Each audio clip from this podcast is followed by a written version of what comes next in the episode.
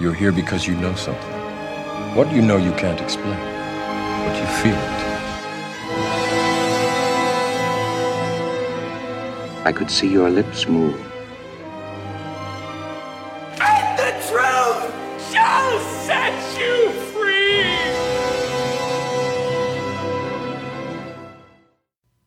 So, herzlich willkommen zu Cap vs. App, dem Filmpodcast und mit unserer ersten Special-Folge, in der es Zeit wird, die Sonnenbrille rauszuholen, das Badetuch aufzuklappen, weil es geht heute um Sommerfilme. Äh, Buongiorno wäre heute angebracht gewesen eigentlich. Vier, vier Filme haben wir heute, die in Rom Ah, oder um Rom stimmt. spielen. Aber wie geht's denn erstmal ganz allgemein? Scheint bei dir die Sonne.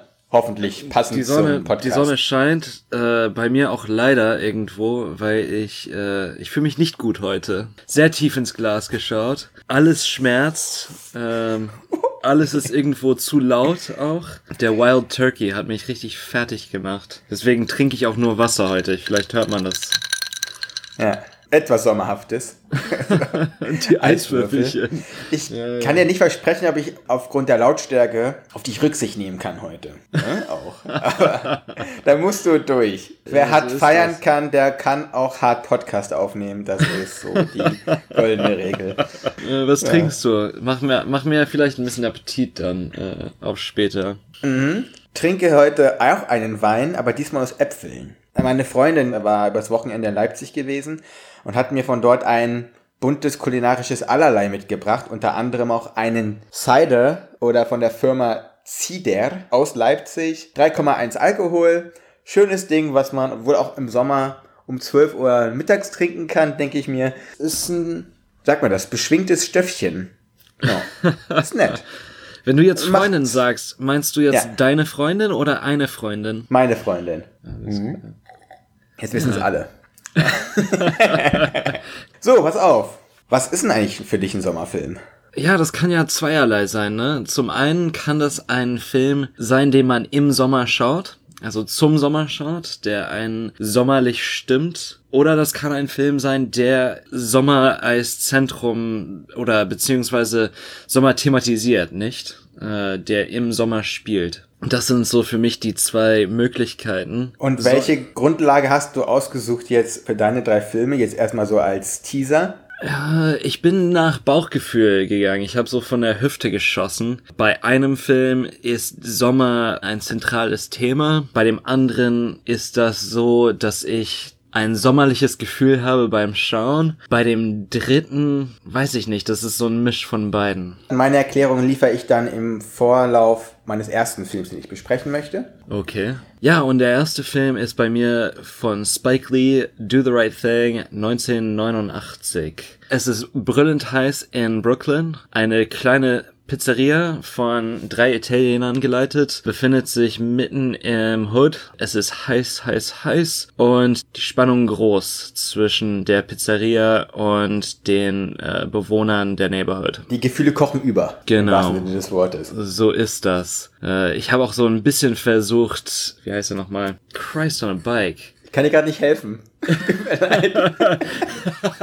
Der Wild Turkey lässt dich wirklich verstummen heute. Ne? Ja, der, der wilde Truthahn. Sam Jackson. Ich habe so ein bisschen versucht, Sam Jacksons Figur zu channeln gerade. Er spielt einen DJ. Er hat so eine sehr, sehr kleine Rolle, aber seine Persönlichkeit in dem Film ist auch titanisch, sagen wir es mal so. Grundsätzlich sind das alles Filme, die sehr laut sind, habe ich das Gefühl. Na, Finde ich nicht. Das nehme ich zurück. Aber, Aber äh, dieser Film auf jeden Fall. Dieser Film ist sehr laut. Ich glaube, ich finde, er, er ist auch bunt. fünf von sechs sind bunt und laut. Also okay, lass uns einmal weitermachen mit dem einen Film. Bevor wir hier die großen Zusammenhänge finden, die großen Illuminati finden innerhalb dieser sechs Filme, die wir zusammengepackt haben. Warum ist der Film jetzt bei dir auf der Sommerliste gelandet? Thematisch, von der Farbe her passt es auch. Ich befinde mich auch zurzeit in Brooklyn. Spike Lee ist auch jemand, den wir bis jetzt noch nicht besprochen haben. Nee, stimmt. Mhm. Wir räumen heute mit einigen Sachen auf, ne? Die wir noch nie Krass. besprochen haben. so Ja, regisseurstechnisch, CG-technisch. Also das ist jetzt mein Geständnis äh, zum Cast. Ich weiß nicht auch jetzt gerade nicht, ob Geständnis das richtige Wort ist. Aber Spike Lee ist mein Lieblingsregisseur. Er Of all times? All time. Diese Filme strotzen vor Leben. Sie sind so überfüllt. Man schaut sich Crooklyn an, man schaut sich Malcolm X an, man schaut sich ähm, She's Mo Got a Habit Blues. an.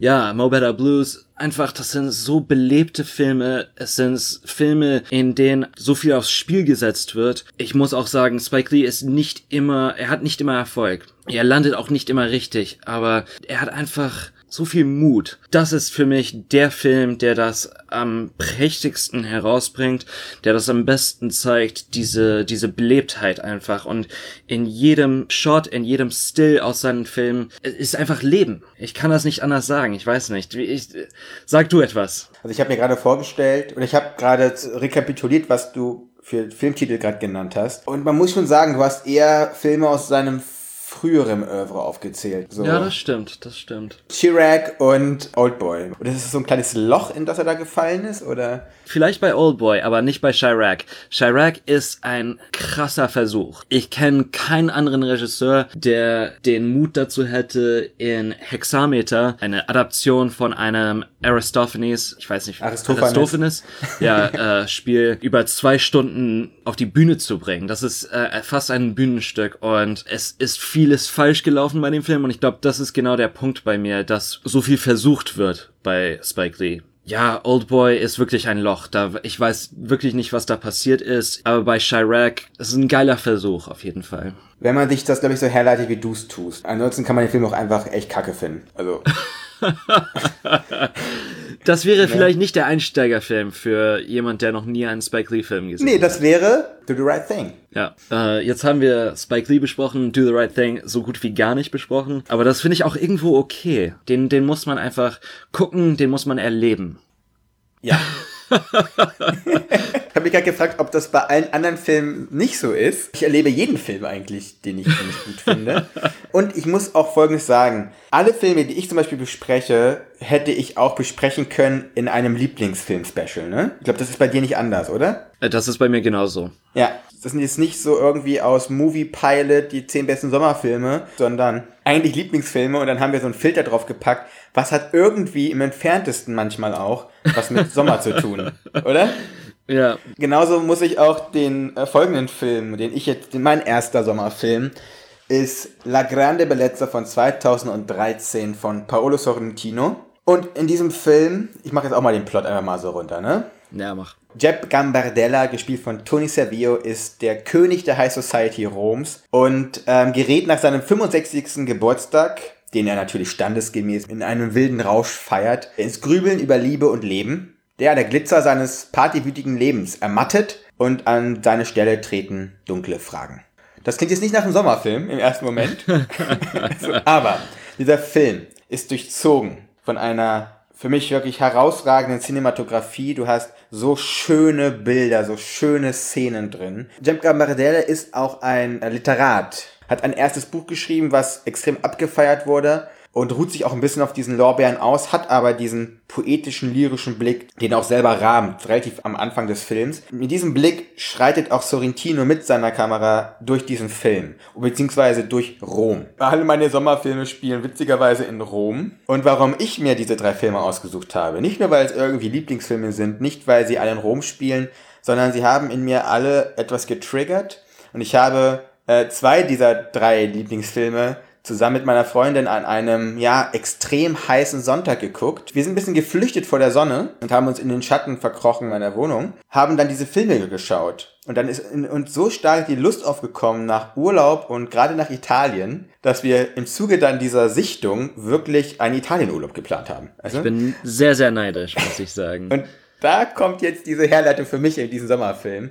Deswegen, wenn wir danach im Zug sitzen nach Florenz, werde ich, glaube ich, auch wieder an La Grande Bellezza und die anderen Filme, die ich noch nicht spoilern will, denken müssen. Genau. Ja, sehr schön. Weil dieser Film ist durchzogen wirklich von hinreißenden Einstellungen, ob tagsüber oder nachtsüber von Rom. Kleine Momente, in denen das Auge und, das, und der Geist auch wirklich sich ausruhen kann, die Beine baumeln lassen kann, obwohl das eigentliche Sujet doch sehr, ja, Schwere eigentlich hat. Ja, es hat ein gewisses Gewicht, auf jeden Fall. Ja. Du hast auch gesagt, dass er mit einem poetischen, lyrischen Blick auf die Dinge schaut. Ich würde auch sagen, dass Jeb ein sehr abgeklärter Typ ist. Das ist keiner, der schwirrt. Er hat eine Direktheit, die sich mit diesem Poetischen vermengt, ihn aber nie davonschweben lässt. Es ist einfach eine Intelligenz in dieser Figur, aber auch in dem Schauspiel, muss man auch sagen, von, wie heißt er nochmal? Tunisia Rio. Das ist so der, ist so der Haus- und Hof-Schauspieler von Paolo Sorrentino, der eigentlich jede Rolle spielt. Also jede Hauptrolle. Und diese Intelligenz spürt man auch einfach bei Sorrentino. So viel Einfallsgeist. Auch in nur einer Einstellung bei ihm, wie viele Regisseure in ihrem Leben nicht schaffen. Einfach ein Genuss, diesen Film zu schauen. Ich habe den auch jetzt vor 20 Minuten zu Ende geschaut. Guck ich habe mir den Wecker Ganz gestellt. frischer damit ich- Eindruck. Für mich, das macht Sorrentino aus. Er hat eine fast schon altmeisterliche Größe, Praxis, wirklich. Also altmeisterlich. Obwohl er, Ja. er ist unter 50. Aber es wirkt alles so souverän, so konsequent. Ja, wirklich Signature-mäßig. Die Sorrentino-Filme sprechen Sorrentino, zeigen uns Sorrentino. Und das ist immer wieder überbordend. Und in diesem Film hast du dieses Schwebende noch dazu, was du dann auch gesagt hast, aber was immer Haftung behält und nicht irgendwie dann in solche kosmischen Sphären abdriftet, sondern es ist immer sehr, sehr sharp. Und das liebe ich an Sorrentinos Film und ganz besonders an diesem. Kommen wir zu einem anderen italienischen Meister, äh, nämlich Michelangelo Antonioni. L'Eclisse, wie es auf Italienisch heißt, Eclipse auf Englisch. Auf Deutsch merkwürdigerweise Liebe 1962 und der Film ist auch von 1962. Na, ich würde sagen, der deutsche Titel erklärt sich daraus, dass wieder irgendwie in diesem Bunker, den es irgendwo in Deutschland geben muss, in dem diese abgefuckten deutschen Filmtitel und Übersetzungen herkommen, dass die da wirklich gerade irgendwie wieder auf einer kreativen Hochphase war. Einfach jedes Mal der gleiche Müll. Filmleute wie du und ich kennen den Film eigentlich nur als L'Eclisse.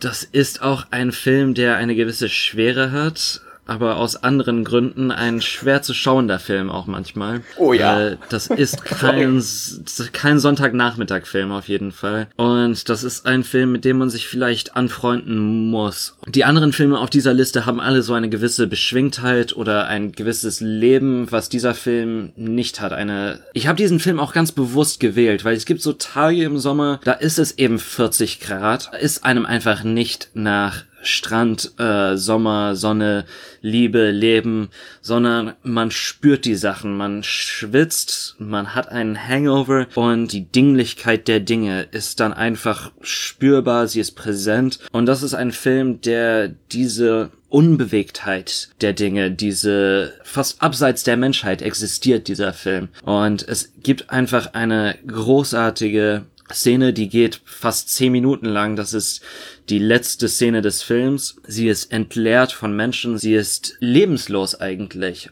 Diese Szene ist einfach großartig und deswegen habe ich diesen Film gewählt. Beantwortet das die Frage für ich dich? wollte dich nämlich eigentlich fragen, weil für mich hat es sich nicht erschlossen, warum wir Lee Cleese machen. Das war für mich nicht wirklich greifbar. Und du hast es gesagt, die letzte Sequenz in diesem Neubaugebiet, die ist wirklich herausragend. Da gebe ich dir absolut recht. Du hast gar nicht gesagt, worum es geht, ne? Hat das Gründe, warum du Lee Cleese nicht erklärt hast, worum es geht? Weißt du es? Also, weiß das irgendjemand? Also,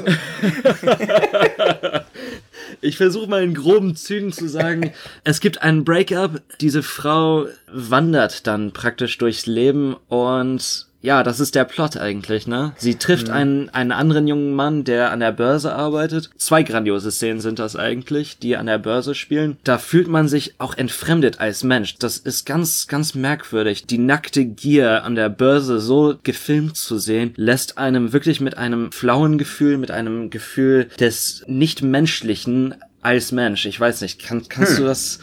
Ich würde nämlich konterkarieren. Für mich ist es genau andersrum. Weil der Film spielt in einem Hauptteil dieser Zeit auf einer ganz eigenen Ebene. Und das ist sehr gut erkennbar, finde ich, in der Mise en scène, wie die Figuren geführt werden, wie die Figuren gefilmt werden, wie Objekte und wie das beides im Verhältnis zueinander auch uns gezeigt wird. Es ist sehr stilisiert, sehr ästhetisiert und artifiziell. Und dann bricht in der Börse auf einmal diese Wildheit, dieses Raubtierhafte, was du beschrieben hast, raus. Aber das ist eine der wenigen lauten Stellen, also eigentlich die einzige laute Stelle, ne? Im gesamten Film ist das an der Börse. Und das konterkariert sich gegen diese Artifizielle und deswegen hast du dann auch den Mensch als Tier, aber als etwas für mich trotzdem Lebendiges. Du hast es gesagt und vielleicht hast du nicht ohne Grund angefangen mit der letzten Sequenz dieses Films, weil die ist unfassbar schön. Und dann zu diesen Klavierakkorden, die auch so reingewoben weggeworfen werden. Das Ding kannst du wirklich so rausnehmen und dir einfach anschauen, mehrfach hintereinander, weil das so schön ist. Das macht diesen Film so meisterhaft und das macht diesen Film so, so unglaublich, ist, dass eben diese Szene diesen Film abschließt. Also wir gucken einen Zweistünder und dann zehn Minuten erklären uns die 1 Stunde 50 davor. Geil. Mutig. Kann man auch nur machen, wenn man Antonioni heißt, finde ich.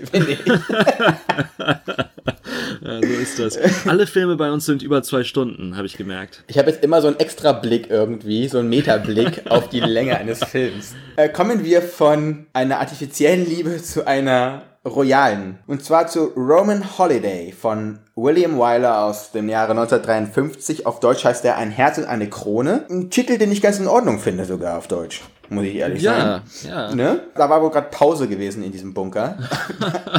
Deshalb läuft's. So, worum geht's? Die Kronprinzessin Anne, gespielt von Audrey Hepburn, büxt aus ihrem höfischen Käfig aus und flüchtet hinein in das nächtliche Rom. Dabei läuft ihr der Klatschreporter Joe, gespielt von Gregory Peck, über den Weg, der als Klatschreporter üblich eine Riesenstory wittert und mit der lebenslustigen Prinzessin dann auch Rom unsicher macht. Ein Film, der Romantik in sich birgt, der zwei wirklich gut aufgelegte Schauspielgrößen vereint und zusammenbringt, mit einer ganz gewissen Verve gefilmt wird von einem, ja, großen Regisseur, der auch nicht nur sowas machen kann, sondern auch mit Ben Hur bewiesen hat, dass er auch einfach stundenlange Epen macht. Und das finde ich so witzig, ne? Einfach diese Bandbreite immer wieder dann in diesen Oeuvres von diesen, ja, großen Regisseuren, die doch so unterschiedliche auch Filme oder Genres oder auch Stimmungen transportieren können. Weil dieser Film lebt von dieser auch wieder beschwingten, lebenslustigen, aus der lebenslustigen Freude, die Audrey Hepburn uns in ihrer allerersten Hauptrolle auch wirklich zeigt. Mit einem schönen, diesmal nicht brachialen, aber mit so einem netten, humoristischen Unterton immer. Das ist ein Sonntagnachmittagsfilm. Draußen 35 Grad sind, du wieder ein laues Lüftchen in der Wohnung hast, nett was zu Mittag isst oder gerade so, keine Ahnung, dir eine Apfelschorle gönnst und dann guckst du diesen Film. Gerne in Begleitung von netten Menschen um dich herum. Das macht Ja. Roman Holiday für mich aus. Ich habe Colettes Haare gefärbt beim Schauen gestern, muss ich. Okay. muss Nicht ich schlecht. Kann, kannst du das? Mehr oder minder. Sagen Zeig mal ein Foto so. später von dir. Das würde mich interessieren. Hi Colette. Grüße. Ja, ich habe den auch zum ersten Mal gesehen gestern. Diese Romantic Comedy ist diese aus den 50ern, 60ern. Das ist so deine Spezialität. Äh, Du hast mich auf den Geschmack gebracht, auf jeden Fall. Das war nie so mein, mein Steckenpferd gewesen. Ich habe auch nichts gelesen über den Film, bevor ich ihn angemacht habe. Das finde ich manchmal sehr erfrischend. Ohne Befreiend Vorwissen. einfach, weißt du? Ja, befreiend. Du guckst halt einfach mit unverbrauchten Augen. Das ist Ja. Halt auch immer nett. Ich frage mich auch, wie viel Wyler äh, Frank Capra verschuldet. Diese, diese Art einfach sehr ähnlich ist. Das liegt auch nicht nur daran, dass der Plot gewisse Ähnlichkeiten mit It Happened One Night teilt. Da ist vom Regisseur her einfach ein Bewusstsein dafür, was funktioniert. Er ist einfach professionell. Weißt du, was ich meine? Das sind, glaube ich, alle Regisseure, die wir heute haben. so. Aber ich weiß, was du meinst. Mit sicherer Hand, so nonchalant aber trotzdem. Und das brauchst du gerade bei diesen romantischen Komödien, brauchst du, dass du nicht verbissen bist, sondern du musst Spaß haben und du musst auch Spaß vermitteln, weil sonst funktioniert das nicht. Obwohl wir die ganze Zeit ihn so beschreiben, als ob er jetzt irgendwie schnelle Unterhaltung wäre. Er ist Unterhaltung, auch mit Anspruch gerne. Die Schlusssequenz, Ja. die ist wirklich, die ist unfassbar stark. Die ist so stark und das, was Gregory Peck und was Audrey Hepburn dort mit ihren Augen machen, was sie mit ihrem Blick machen, da schüttelt es mich immer und ich kriege Gänsehaut, weil das ist so groß geschauspielert auf so kleinem Raum, so fokussiert eben auf wirklich auf Mimik und das können ganz, ganz wenige. Da kann William Wyler gar nicht anders als mit sicherer Hand und diesem Schauspielmaterial, was er da zur Verfügung hat, einfach einen tollen, großen Film zu machen. Also, falls das jetzt als Spoiler ausartet, ich versuche das als Teaser zu rahmen, aber bei der Endsequenz gab es, ich will nicht sagen einen Streit, aber so einen Moment, wo Colette gesagt hat, so, sie kommt gleich, sie kommt gleich. Und dann habe ich gesagt, nee, nee, nee, nee, nee. Ach, die Kampfsequenz ist auch kongenial gefilmt. Fantastisch einfach da auf dem Boot und ich habe wirklich Lust und Laune auf Rom bekommen beim Schauen. Jetzt weiß ich ja, Einfach- wie, wie ich mich fühle. ja, wie Also der ganze. Film ist voller ikonischer Momente oder da, wo sie Vespa fährt, kannst du auch mit reinnehmen. Und wie gesagt, das nächtliche Tanzen vor Sant'Angelo oder wo sie zum Friseur geht. Name it, ne? Ja, Audrey Hepburn, du hast es ja gesagt, Audrey Hepburn, Gregory Peck, das sind Ja, unvergessliche, unvergessliche Ikonen. Ja, unvergessliche Ikonen. So ist es halt einfach. Ja, genau. So, kommen wir jetzt von menschlichen Ikonen zu despektierlichen. Dun, dun, dun, dun, dun, dun, dun, dun. Ja, es geht um Jaws von 1975. Ich glaube, wir haben auch keinen Steven Spielberg-Film bis jetzt besprochen. Auch nicht mal angeschnitten, was auch eine, eine fast eine Meisterleistung ist bei fast 40 Folgen. Kein einziges Mal den, das ist natürlich streitbar, aber zumindest für die 70er und 80er Jahre unentgehbare Steven Spielberg. Beschränke es halt einfach auf das US-amerikanische Kino, dann ist es richtig, so weißt du? Steven Spielberg hat den Blockbuster, so wie wir ihn heute kennen, so wie wir ihn heute erkennen, wirklich erfunden. Und das fing mehr oder minder auch mit Jaws an, mit einem Film, der ja, Steven Spielberg bei seinem Besten zeigt, wenn wir ihn so doch so oft auch in seinen schlechten Zügen kennen, wenn man sich sowas wie Bridge of Spies oder eben Munich anschaut. So, ein großer Haifisch bedroht eine Küste in New England und wird von dem Local Police Department bekämpft, beziehungsweise von dem Local Police Chief. Und einem, was ist das, so ein ozeografischen Mitarbeiter, Richard Dreyfuss spielt ihn, und noch ein Shark Hunter. Professioneller Shark Hunter. Also eigentlich ist das ein Männerfilm, wo drei Männer auf ein Boot gehen und einer überwindet sein eines Trauma. So, Ja, genau. Indem ein anderer aufgegessen wird. Das kann man die Film ganz gut zusammenfassen. Aber die zwei Stunden vergehen wie im Nichts, muss man einfach sagen. Ja. Es sind sehr genießbare zwei Stunden. Hat sich der weiße Hai auch gedacht. Ja, er frisst Menschen wie Chicken McNuggets. Dabei ist er auch sehr demokratisch, ne? Meine junge Frau, mein kleines Kind, meinen mittelalten Herren, so egal was. Das ist auch ein Film, in dem es, ich glaube, keinen einzigen Schwarzen gibt, oder? Ja. ist ziemlich typisch für, für Steven Spielberg, dass seine Filme sehr weiß sind. Du hast gerade demokratisch gesagt, deswegen, ich habe kurz überlegt, ob er irgendwelche Minderheiten auffrisst, aber so, Nee. so weit geht es nicht für Steven Spielberg, circa 1975. Ja. Aber ein cooler Film. Das ist äh, ein Film, den ich mit sieben das erste Mal gesehen habe, glaube ich. Und der hat mich sehr beeindruckt. Es ist ein Film, den ich immer wieder gerne schaue. Man muss sagen, es ist natürlich stilprägend, was halt wirklich Suspense angeht. Und das ist gerade in der ersten Strandszene, nachdem das erste, das ist kein Spoiler, nachdem das erste Mädchen ja zerstückelt wurde. Das erste Mal am Strand. Wie heißt der, der Junge da? Alex, Tommy-Szene? Ich weiß nicht, wie man Ja, ja, kann. ja. ähm, da siehst du das wirkliche Handwerk oder wie man Spannung erzeugen kann. Also das ist ja wirklich archetypisch, wie Spannung funktioniert. Die Dialoge sind cool. Also dann Ja. spätestens, wenn danach hier Richard Dreyfuss, rei- Dreyfuss reinkommt als Meeresbiologe, spätestens dann hat das so eine ganz neue, witzigerweise Wiederbeschwingtheit, weil die einen coolen Sprech miteinander haben. Ja, dieses Trio grundsätzlich ist ein Rom-Com des Sommers.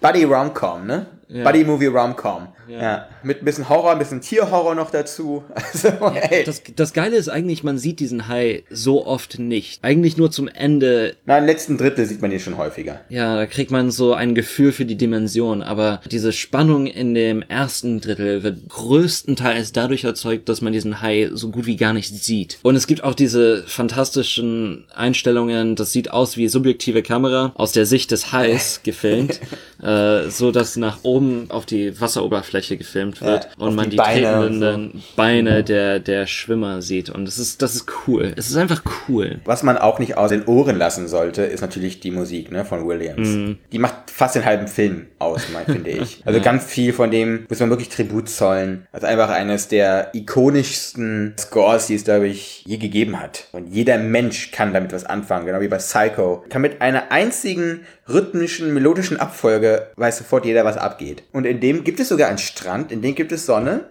in dem gibt es Badetücher und in dem gibt es viele tote Menschen. Also perfekter Sommerfilm. ja, richtig schön. So, Sonne und Strand haben wir auch in meinem letzten Film. Und zwar in Le Mépris, auf Deutsch Die Verachtung von 1963 vom Regisseur Jean-Luc Godard. Der Plot, Paul, gespielt von Michel Piccoli, soll ein doch schon ziemlich desaströses Filmprojekt so drehbuchtechnisch retten. Und äh, bei einem Treffen mit dem dazugehörigen US-Produzenten Prokosch nähert sich dieser Pauls attraktiver Frau, Camille, gespielt von Brigitte Bardot. Und äh, Paul unternimmt nichts dagegen. Plötzlich wandelt sich die Liebe Camilles zu Verachtung. Ja. Das alles in Cinemascope und Technicolor. In hellen, sonnig strahlenden Bildern, in einem lebendigen Farbkonzept. mit Akzentuierung von Farbe wirklich. Jeder, der den Film schon mal gesehen hat, kann sich sofort an ein rotes Sofa erinnern. Ein Film, der aber für mich ein spannender Sommerfilm ist. Ein Film auch übers Filme machen. Und ich sehe es einfach mal auf, was ich an diesem Film so grandios finde. Das wird ab der ersten Sequenz, die eigentlich der Vorspann ist, der gesprochen wird von Jean-Luc Godard, wo der echte Kameramann des Films auf uns zufährt und dann die Kamera uns visiert. Es ist ein reflexiver und ein selbstreflexiver und ein Film mit einer großen, großen Metaebene über das Filmemachen an sich. Wir haben einen Fritz Lang, der als Fritz Lang im Film vorhanden ist. Einer der Grand Seigneurs des Kinos spielt sich selbst. Also allein schon das ist ein Clou, den ich einfach grandios und den mir irgendwie steife Nippel gibt, weißt du? Weil ich einfach das so geil finde.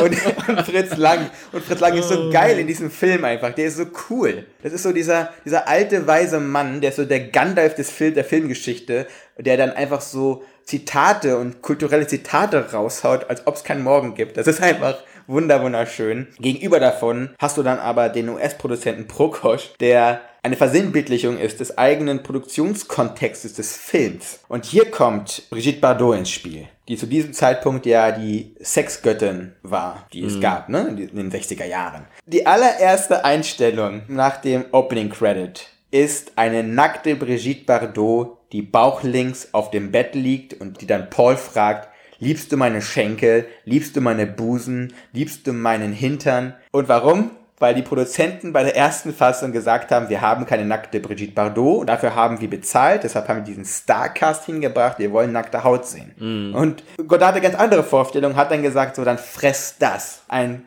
zutiefst boshafter Film gegen den Ausverkauf künstlerischer Ideale, der Liebe auch als Ware oder fragt, was ist die Ware der Liebe das auch hinterfragt, ein wilder Film, auch ein wilder Film in seiner Drehbuchlogik, die da eigentlich eher zerstört wird. Es ist, Aber es ist eine kalte Logik, würde ich auch sagen. So eine Furie im Bauch, weißt du, die, die so aufblüht einfach. Diese Wildheit, die du beschreibst, ist so unter Kontrolle gehalten und das macht diesen Film so gefährlich auch. Eine kühl kalkulierte Wildheit, kann man es dann so sagen, in der auch wirklich bewusst mit dem Zuschauer gespielt wird. Er benutzt Stars entgegen jeder Erwartung, entgegen auch jeder, jedem diesem Gelüsten, bedient dann aber auch wieder in ganz gewissen Momenten total diese Gelüste. Es ist eine stilistische Erbarmungslosigkeit wirklich, die dieser Film für mich bedeutet und wieder voll gemacht mit ganz großen Momenten und einer wieder phänomenal großen Filmmusik von Georges Delerue. Das Thema kennt, glaube ich, jeder. Kommt in diesem Film auch wieder wild, ja fast unmittelbar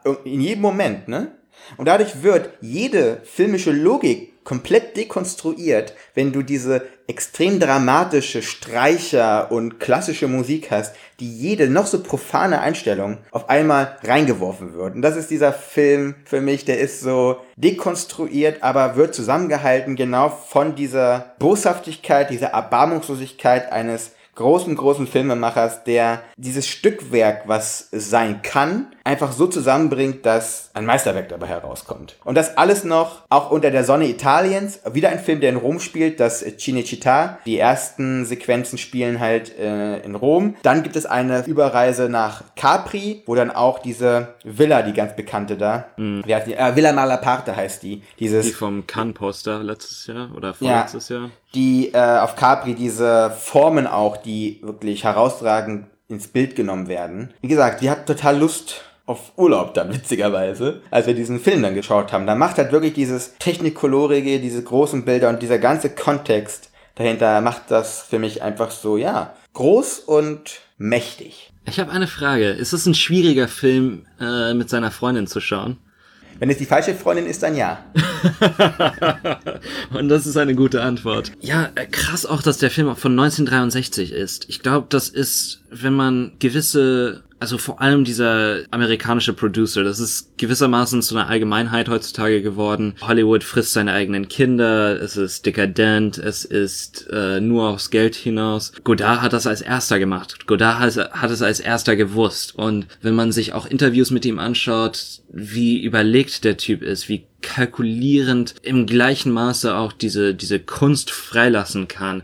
Das ist wie eine kontrollierte Explosion für mich. Was es trotzdem wichtig macht, erst einmal, das ist ein auch persönlicher Film. Nicht nur, er hat es nicht als erster erkannt, er hat es auch durchlebt und hat mm. es als erster uns gezeigt. Und darüber hinaus ist es aber nicht nur ein Film, der über das Filmemachen geht, es geht auch ein Film über Godard selbst, weil es gibt eine Szene, da zieht er nach Camille eine schwarze Perücke an. Mhm. In einer der größten Szenen. Und ich finde, ich liebe diese Sequenz, wo Paul und Camille zu Hause sind und eigentlich voreinander die ganze Zeit flüchten, sich annähern. Das ist das Durchleben, das ist das Rekapitulieren einer Liebe. Das Dabeisein, das Beobachten und Zeuge sein des Zerfalles auch einer Liebe. Dargeboten in einer 20 oder 25-minütigen Sequenz zu Hause bei den beiden. Und da zieht sie sich immer wieder auch eine Perücke an. Und das soll eine Reminiszenz sein an Anna Karina, seine eigene Ehefrau, mm. mit der er auch ehrliche Probleme gehabt hat zu der Zeit. Also das ist auch das Verhandeln von seinem eigenen Leben, nicht nur professionell, sondern auch privat. Vielleicht ist es das, was wir beide sagen, diesen kalkulierten, aber da trotzdem diesen wilden. Es kann, glaube ich, keinen Godard im Privaten geben ohne das Professionelle und keinen professionellen Godard ohne das Private.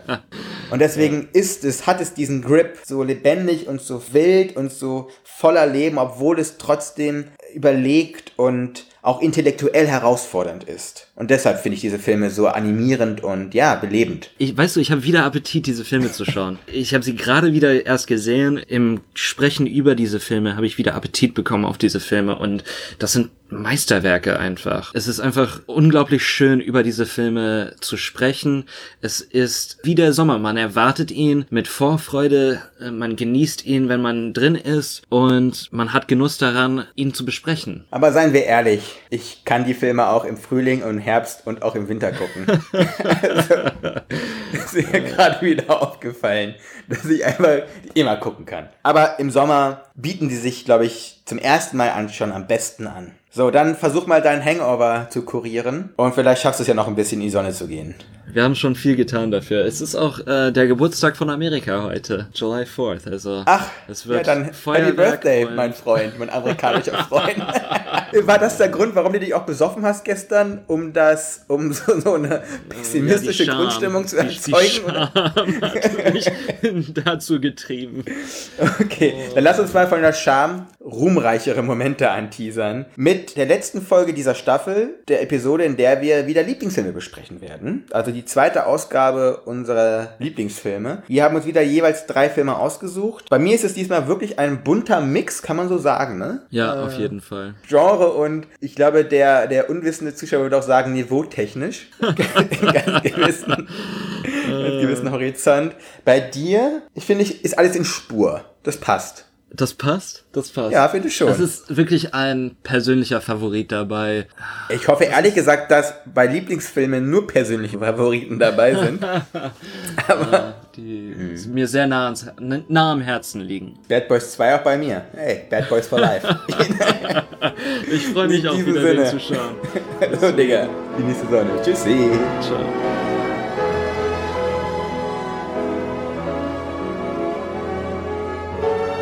What do you want? You, you want the moon? Just say the word and I'll throw a lasso around it and pull it down. Hey, that's a pretty good idea. I'll give you the moon, all right? Just shut up. You had me at hello. You had at hello. You should be kissed and often, and by someone who knows how.